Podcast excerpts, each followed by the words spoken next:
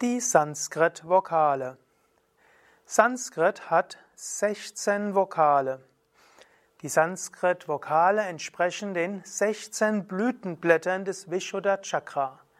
Es gibt Vishuddha Chakra mit 16 Blütenblättern und alle Buchstaben des Sanskrit-Alphabetes sind repräsentiert auf den 50 Blütenblätter der sechs unteren Chakras. Manche sagen, dass das Sanskrit-Alphabet eigentlich nur 13 Vokale hat, weil es eigentlich nur 13 Hauptschriftzeichen ja, gibt. Aber in der Logik des gesamten Sanskrit-Alphabets und wie das Alphabet ja, zum Beispiel mir beigebracht wurde von Same Vishnadevananda, hat es 16 Vokale.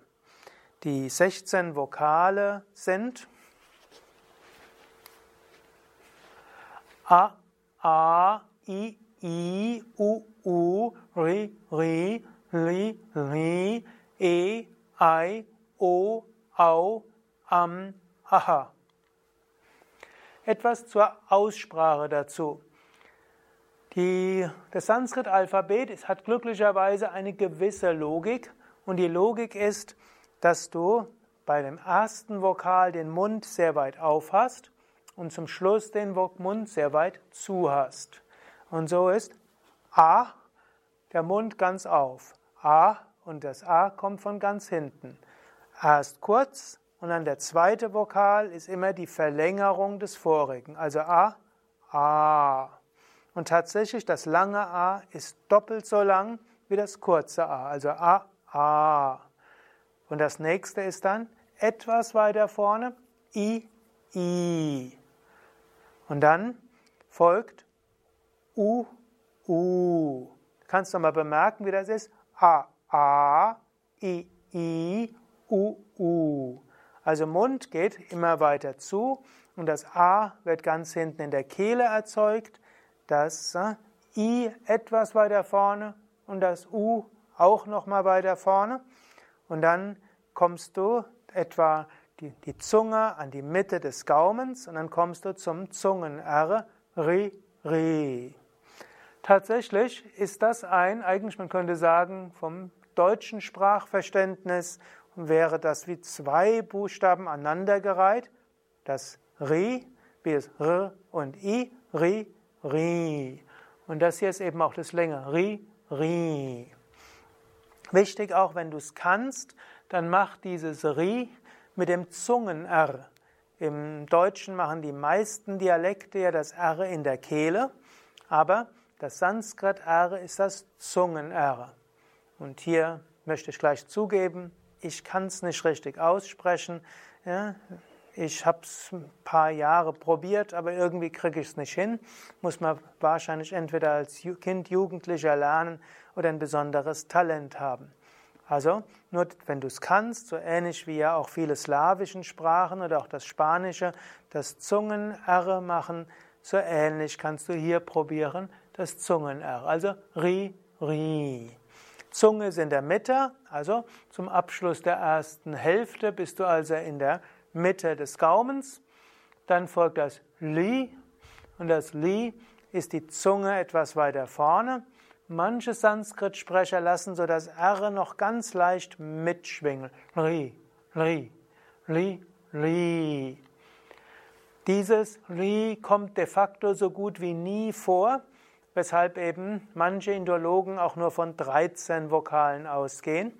Aber es hat ein eigenes Blütenblatt und in der klassischen Deklamation des Sanskrit-Alphabets wird von 16 gesprochen. Also Li, Li. Dann folgt E.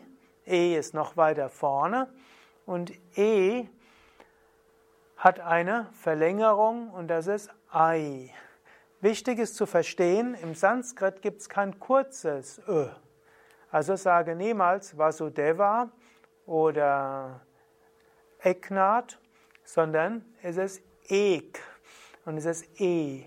Weil das E, obgleich es länger ist als ein A, gilt dennoch als relativ kurzer Vokal, denn die Verlängerung des E ist Ei. Also Deva und Airava. Also Ei. E und Ei. Und dann gibt es O. O ist auch im Sanskrit nie kurz ausgesprochen. Sag also nicht Om oder Haribol oder Hari Om oder Bolo, sondern das O ist immer lang. Also es ist Om und Haribol und Bolo. Das O ist lang. Die Verlängerung des O ist dann Au. Also Au. AU wird also Au ausgesprochen. Wenn, eigentlich würde man sagen, hier hören die Vokale auf, aber in der Logik des Sanskrit-Alphabets wird auch das sogenannte Anushvara wird auch als äh, Vokal bezeichnet. Und man, wird, manchmal wird noch unterschieden zwischen Anushvara und dann ist der Punkt drunter und Anunasika, da ist der Punkt drüber. Hm? Oder manchmal wird eben das Anunasika ist dann so etwas, aber meistens gibt es im klassischen Sanskrit nur Anusvara, im Vedischen gibt es auch Anunasika. Und dieses hm, da wird meistens der Punkt drüber, manchmal auch drunter gesetzt, manchmal ist das ein unterschiedlicher Buchstabe, verwirre ich dich vermutlich etwas, aber jedenfalls, wenn du in der IAS den Punkt drüber siehst, dann weißt du, es ist typischerweise Anusvara im klassischen Sanskrit und im Vedischen muss man unterscheiden drunter oder drüber. Gut, und das ist also Am. Und von der vom Vishuddha Chakra her ist dieses Am eben auch ein Vokal, daher Am. Und wenn du den Mund aufmachst und dann noch nach vorne sprichst, dann entsteht Ach. Und das ist dann das sogenannte Visarga. Und Visarga wird eben manchmal auch als Vokal angesehen, das also Ach.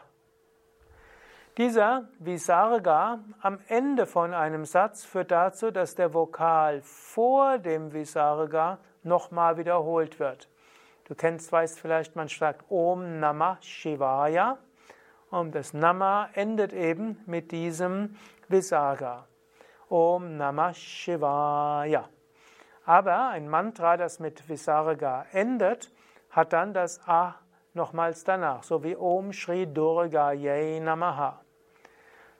Durgaye Namaha, das Nama in Durga Mantra endet auch mit Visarga, weil es aber vom, am Ende des Satzes ist, wird der Vokal davor wiederholt. Om Shri Durga Yay Namaha. Okay, wenn du also weißt, dass es Iast ist, dann und du siehst A, dann ist es kurz. Wenn du ein Strich drüber ist, sag es doppelt so lang. A. Wenn es kurz ist, dann, wenn I normal ist, I ist kurz, ein Strich drüber ist I. Hier hast du U und U. Und dann Re und Re. Re, Re. E immer lang. I, O immer lang. Au, Am, Ach oder Aha. Noch etwas zur Transliteration. Also Punkt, Strich drüber heißt immer Verlängerung und das ist bei A, I und U so. Punkt drunter heißt im Sanskrit oder in der IAS-Transliteration sehr häufig, dass es zerebralisiert ist. Cerebrum ist das Gehirn. Wenn die Zunge zum Gehirn geht, also Richtung Gehirn zeigt, dann ist das zerebralisiert, was eigentlich heißt, die Zunge geht zur Mitte des Gaumens. Und hier heißt es eben Ri und Ri, Li, Li.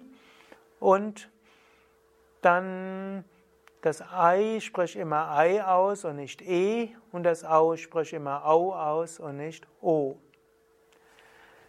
Es gibt nicht nur die IAST-Transliteration, es gibt auch die sogenannte vereinfachte Transliteration Hunter. Die findest du in vielen indischen Yoga-Büchern oder auch anderen indischen Büchern, wo Hindi- oder Sanskrit-Begriffe enthalten sind. Und dort wird, egal ob kurz oder lang, schreibt man das A mit dem römischen Schriftzeichen A Ob kurz oder langes I, schreibt man es einfach I. Manchmal wird das lange I mit Doppel-E geschrieben. Das kurze U wird das römische Schriftzeichen U. Das lange U wird manchmal römisches Schriftzeichen U und manchmal Doppel-O geschrieben. Und ob kurzes Ri oder langes Ri wird identisch geschrieben. Und das kurze oder lange Li wird eben so geschrieben. Dann gibt es E und Ei, O und Au. Und manchmal wird das Au auch OU oder OW geschrieben. Wenn du, im San wenn du ein Wort in einem indischen Buch mit das findest, dass OU geschrieben wird, sprich es immer Au aus. Ansonsten, es gibt es im Sanskrit nicht, dass zwei Vokale O und U hintereinander kommen und dann eben OU ausgesprochen werden. Hm? Also wenn O und U spricht es immer Au aus oder auch wenn du OW siehst, dann ist es auch Au. Es gibt im Sanskrit kein W und deshalb äh, O und W ist Au. Und wenn du am Ende eines Wortes ein H siehst, dann sprich, oder eines Satzes, dann sprich immer den Vokal davor dort aus. Dann ist es praktisch immer der Visarga, der am Ende eines Satzes ist, wenn das H am Ende ist. Es gibt wenige Ausnahmen, aber wenn du zum Beispiel Nama siehst, dann spreche es Namaha aus. Manchmal, wir haben es zum Beispiel in unserem bisherigen Kirtan-Heft, das Jahr 2017, haben wir bei Namaha das A hinter das H gesetzt, dass Menschen nicht auf die Idee kommen zu sagen Om Gam Ganapataye Nama. Es ist Namaha. Gut, und über den Punkt drunter und drüber bei Anuswara und Visarga habe ich schon gesprochen. Okay, soweit also die Sanskrit-Vokale. Noch etwas zu Sanskrit-Vokalen und modernen indischen Sprachen. Eine der indischen Sprachen, die am Sanskrit relativ nah ist, ist Hindi. Und Hindi hat viel gemeinsam, kleine Änderungen. Relativ häufig wird im Hindi so gemacht, dass die Vokale verkürzt werden. Und deshalb oft, wenn hindische Muttersprachler Sanskrit wiederholen oder sprechen, dann sprechen sie oft Sanskrit leicht hindisiert aus. Das heißt, sie machen kein langes A oder sie lassen sogar das letzte A weg. Zum Beispiel korrekt wäre es Asana. Aber die meisten Inder sagen nicht Asana, sagen Asana. Oder Hindi wäre sogar Asan. Da lässt man eben das letzte A weg. Wobei das je nach Region nochmal anders sein kann. Also, wenn du einen Inder sprechen hörst, heißt das noch nicht, dass er Sanskrit korrekt ausspricht. Es heißt, dass er es relativ häufig so leichten Dialekt mitschwingen lässt aus seiner Muttersprache. Und dann die im Hindi sprechen oft das Ei wie E aus, sie sprechen das Au oft wie O aus. Aber wenn du Sanskrit korrekt aussprechen willst, das Ei bleibt immer Ei, das Au bleibt Au, langes A ist immer A und am Ende eines Wortes lassen die Hindi-Sprecher oft das kurze A weg. So, jetzt hast du einiges gelernt über die Sanskrit Vokale. Zum Abschluss kannst du nochmal mit mir zusammen zweimal alle 16 Vokale aussprechen. A, A, I, I, U, U, Ri, Ri, Li, Li, E, I, O, Au, Am, Aha. A, A, I, I, U, U, Ri, Ri, Li, Li, E, I, O, Au, Am, Aha. Soweit für heute. Beim nächsten Mal geht es um Konsonanten. Mein Name Sukadev von www.yoga-vidya.de Hinter der Kamera Nanda. Diese ganze Sanskrit-Reihe gehört auch zu den ganzheitlichen Yoga-Vidya-Schulungsvideos. Es gibt eine Reihe von Sanskrit-Videos, die zusammen eine Reihe machen. Danach hast du einiges verstanden über Sanskrit und Devanagari. Und diese Reihe als Ganzes ist Teil der zweijährigen Yogalehrerausbildung. Und das ist Teil der Vortragsreihe Yoga Vidya Schulung. Alles zu finden auf www.yoga-vidya.de. Ich möchte auch hinweisen auf den Online-Sanskrit-Kurs auf unserem Yoga-Wiki. Geh auf unsere Internetseite und gib ins Suchfeld ein Sanskrit lernen leicht gemacht und dort findest du einen sehr ausführlichen Sanskrit-Kurs mit äh, im Jahr 2017 irgendwo um die 100 Lektionen.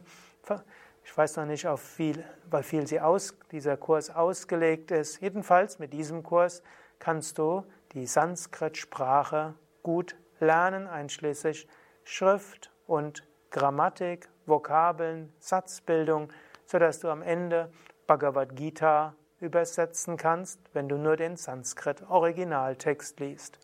Hinweisen möchte ich auch, dass äh, bei Yoga Vidya in etwa 60 verschiedenen Städten jedes Jahr eine zweijährige Yogalehrerausbildung beginnt, in der auch das Lernen der Sanskrit, ja, den Grundlagen des Sanskrit und die Aussprache der Mantras dazugehört und ein einfaches Verständnis der Devanagari-Schrift.